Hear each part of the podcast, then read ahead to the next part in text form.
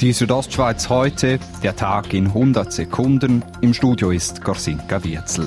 Ein heftiges Gewitter hat heute in der Rheinschlucht zwischen Versam und Fallendas eine Rüfe ausgelöst und ein Zug der RHB entgleiste, wie RHB-Sprecherin Yvonne Dünser bestätigte. Ein Zug von uns ist reingefahren in die Rüfe, hat nicht mehr rechtzeitig bremsen. Dabei sind die Lok und der vorderste Wagen entgleist.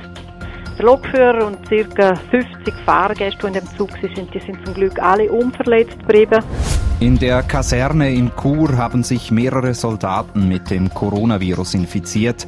Das bestätigt Armeesprecher Daniel Reist gegenüber Radio Südostschweiz. Es sind vier Rekruten aus dem letzten Wochenendurlaub mit Coronavirus eingerückt und haben sieben weitere angesteckt. Die sind jetzt alle in Isolation und elf weitere sind in Quarantäne. Und der Rest der Schule hat man getestet und die haben können.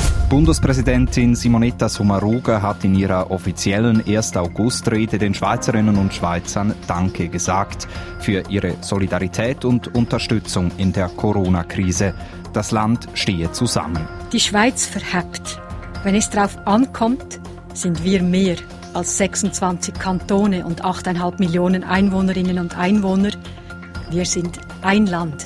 Mit Wirtschaftsminister Guy Parmelin hat am heutigen Nationalfeiertag auch ein Bundesrat den Kanton Graubünden besucht. Am Morgen war er Gast bei einem Brunch auf dem Gutsbetrieb Plankis in Chur. Am Abend ist er im Puschlaf in der Gemeinde Brusio zu Besuch.